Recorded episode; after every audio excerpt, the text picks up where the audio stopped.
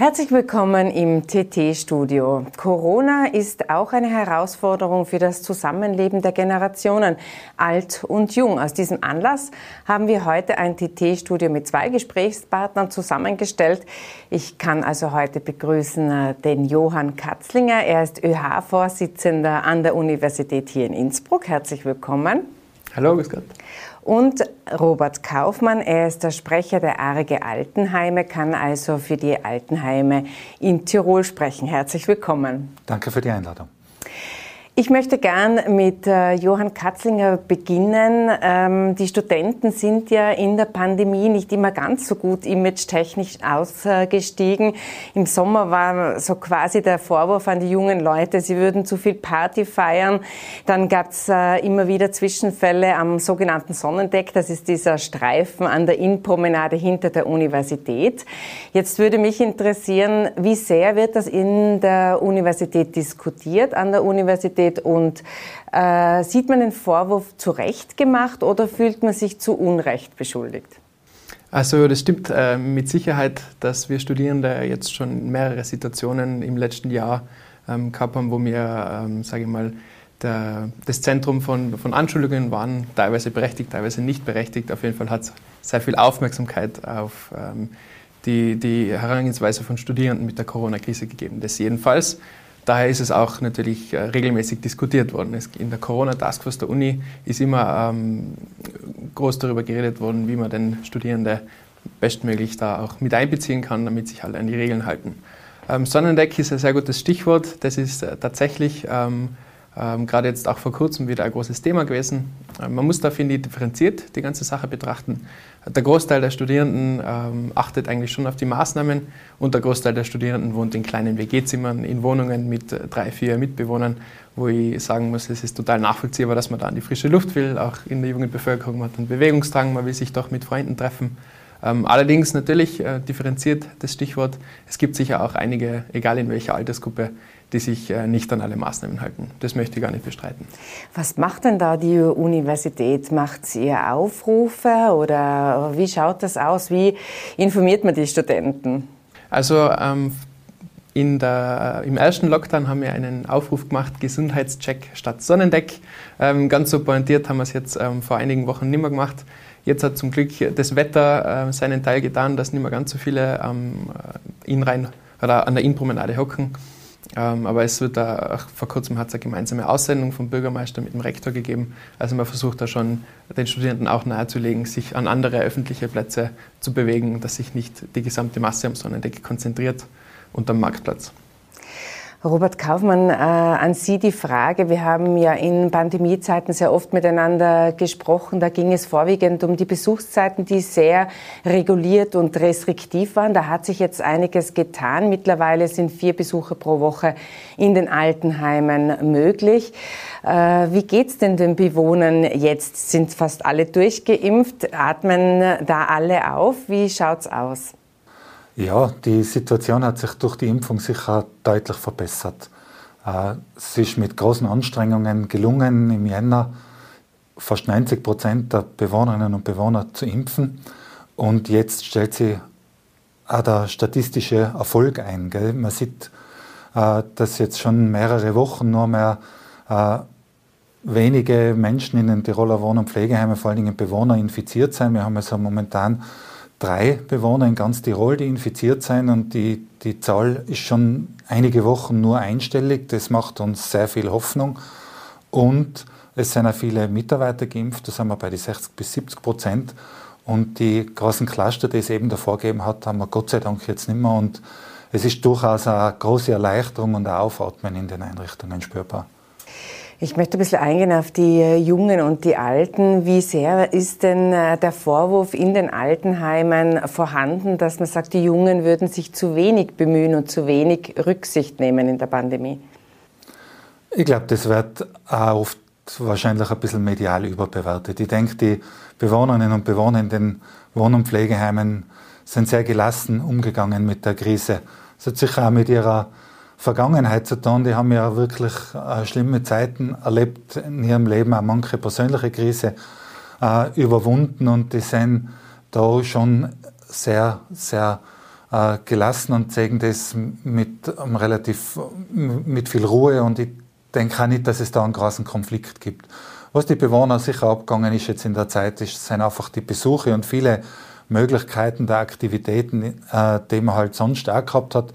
Und da ist ja Wohn- und Pflegeheim einfach auch ein Abbild der Gesellschaft. Gell? Und so wie es dann halt die Einschränkungen im privaten Umfeld und Leben gibt, so hat es auch für die Bewohner gegeben.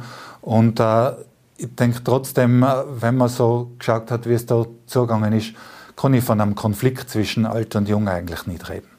Wie wird das an der Universität gesehen? Es ist ja auch so, dass man sozusagen die andere Seite hören muss. Wie, wie sehen das die Jungen? Äh, sehen sie sich zu sehr beschränkt, weil man zu viel Rücksicht nehmen muss auf eine ältere Generation? Äh, ich denke, wir haben alle den größten Respekt vor Bewohnerinnen und Bewohnern von Altenwohnheimen, die, äh, glaube ich, auch sehr, sehr betroffen sind von den Maßnahmen, die nicht wirklich großen Spielraum haben, nach außen zu gehen. Also ich glaube, kaum jemand von, von den Jungen, wenn ich jetzt mal da so allgemein reden darf, ähm, fühlt sich da im Vergleich dazu zu sehr eingeschränkt. Natürlich gibt es ähm, gerade auch im Hinblick auf die psychische Gesundheit von Studierenden auch sehr, sehr oft den Wunsch, dass man vielleicht ein bisschen weniger restriktiv die ganzen Maßnahmen handhabt. Äh, ich denke gerade vor allem an der Freiluft ähm, ist es eh gut, dass man jetzt hoffentlich keine Sperren von öffentlichen Plätzen oder Maskenpflicht äh, an, an der Öffentlichkeit, an der freien Luft haben.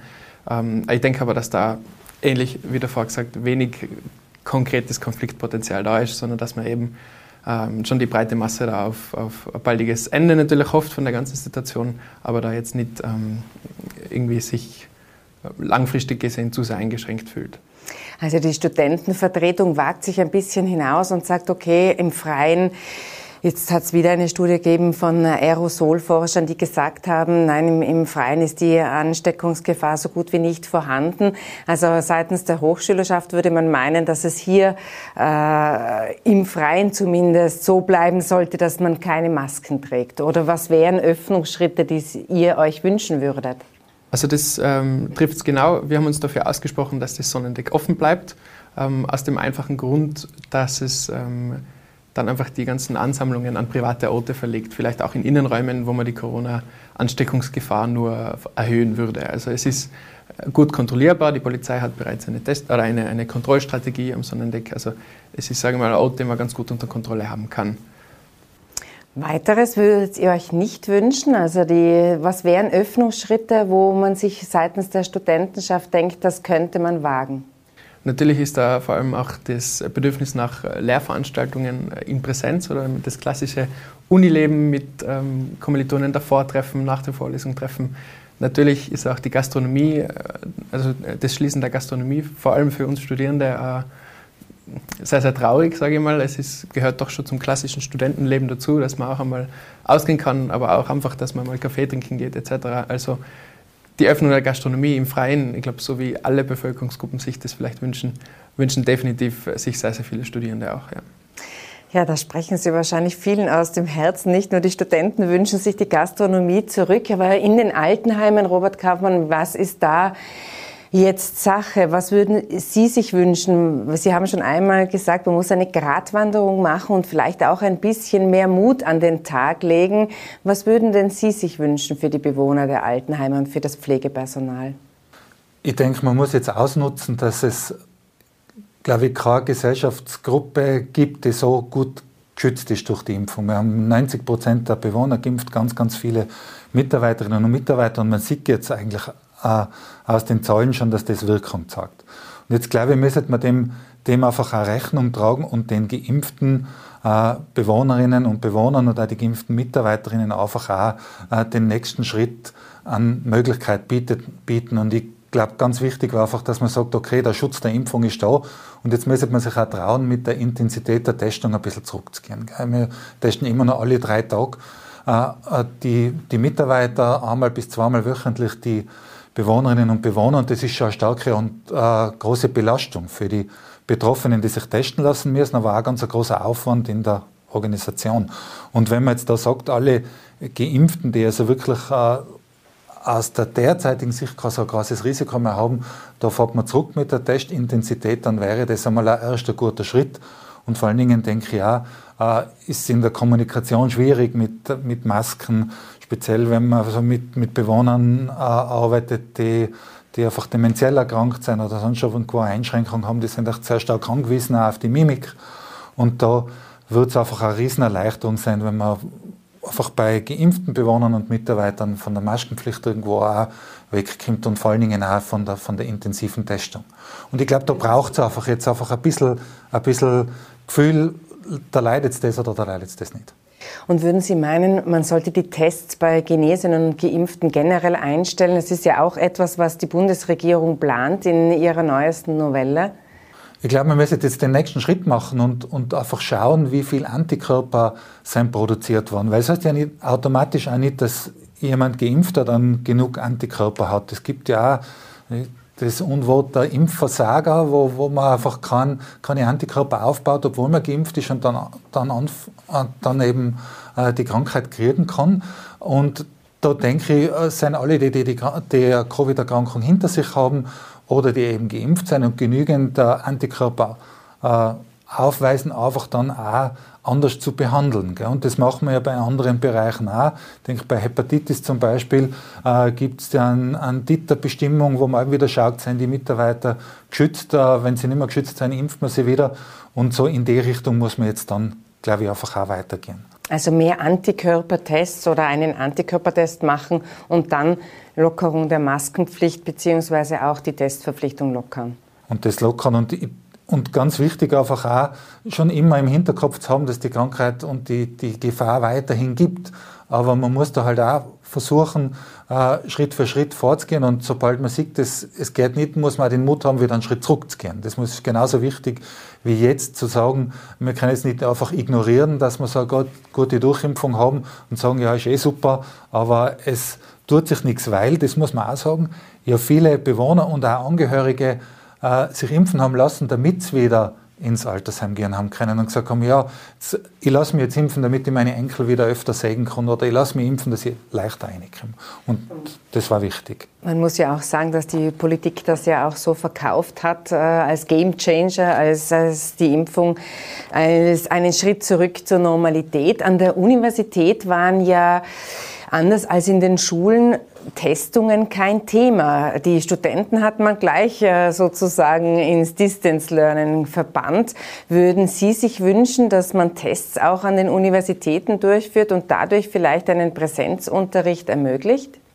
Ähm, ja, das würden wir uns tatsächlich wünschen. Es ist sogar so, dass seit kurzem, also seit dem 12.04., gibt es für die wenigen äh, Lehrveranstaltungen in Präsenz oder die Prüfungen, die in Präsenz stattfinden, auch eine Testpflicht.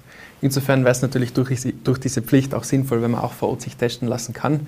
Ähm, wir hoffen sehr, dass wir das in den nächsten Tagen und Wochen realisieren können, dass wir uns da auch einsetzen, gemeinsam vielleicht ähm, da in den nächsten Tagen auch ähm, etwas zu realisieren. Das wäre toll. Könnten Sie oder rechnen Sie damit, dass die Studenten noch vor dem Sommersemester an die Unis zurückkommen? Nein.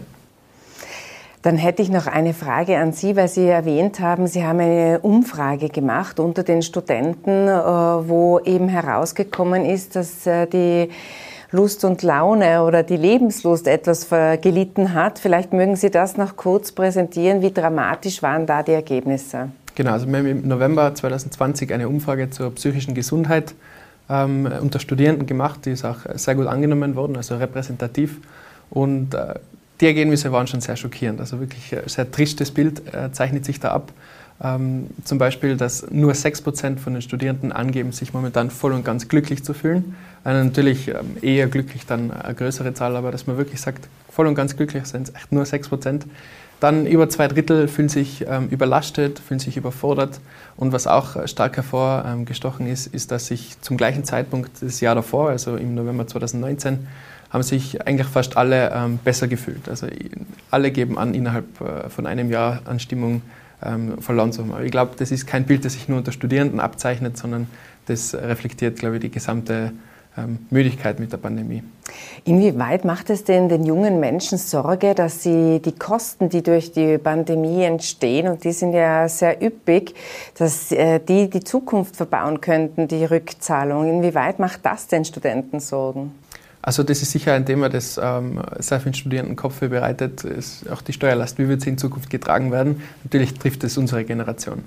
Ein Thema, das aber wirklich noch mehr an der Tagesordnung ist, ist das Thema wie können wir dann mit unserer abgeschlossenen Ausbildung in den Arbeitsmarkt eintreten? Gibt es dann nach der Corona-Krise ähm, noch genug ähm, Arbeitsplätze für Studierende oder auch für junge Menschen mit Ausbildung? Man muss eigentlich sagen, die äh, Krise ist an und für sich dazu da, die Generationen auseinanderzuhalten oder zu trennen. Aber man sieht, viele Dinge einen die Generationen auch. In diesem Sinne, vielen Dank an die beiden Herren für den Besuch ins Studio. Ihnen herzlichen Dank für die Aufmerksamkeit und bis zum nächsten Mal.